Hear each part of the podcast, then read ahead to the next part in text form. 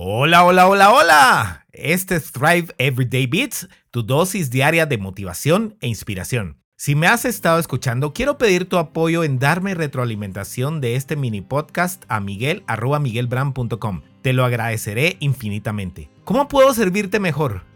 ¿Qué temas te gustaría que tocáramos en Thrive Everyday Beats? ¿Qué es lo que más te ha servido de estos audios? ¿Cómo puedo hacer que el contenido sea más relevante para ti? Estas preguntas me darán la pauta para mejorar, y desde niños las hacemos todo el tiempo.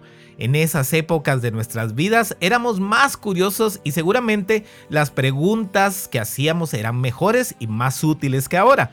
Conforme fue pasando nuestra vida, las mismas se fueron llenando de preocupaciones, preconcepciones y heridas pasadas, y quizás hasta han llegado a ser un poco negativas y menos constructivas. ¿Por qué me pasa siempre lo mismo?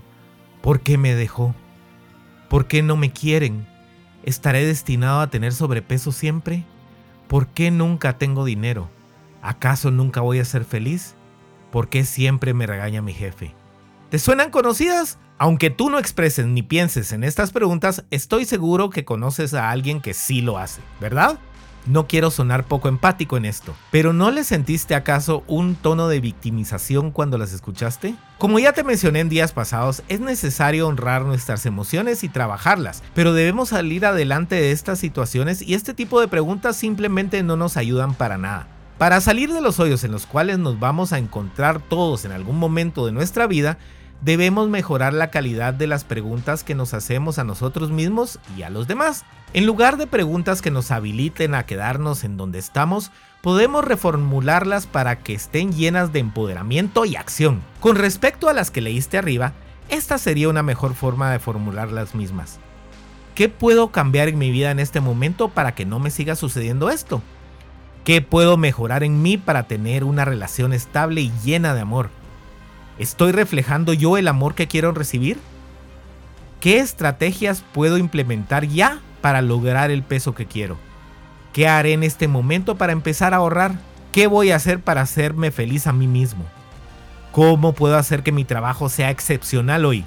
¿Cómo ves estas nuevas preguntas? ¿Te motivaría más a encontrar las respuestas y tomar acción? Anthony Robbins nos dice que nuestra calidad de vida está definida por la calidad de nuestras preguntas. Mejorar lo que nos cuestionamos tiene un efecto muy distinto en nuestra mente y en los demás.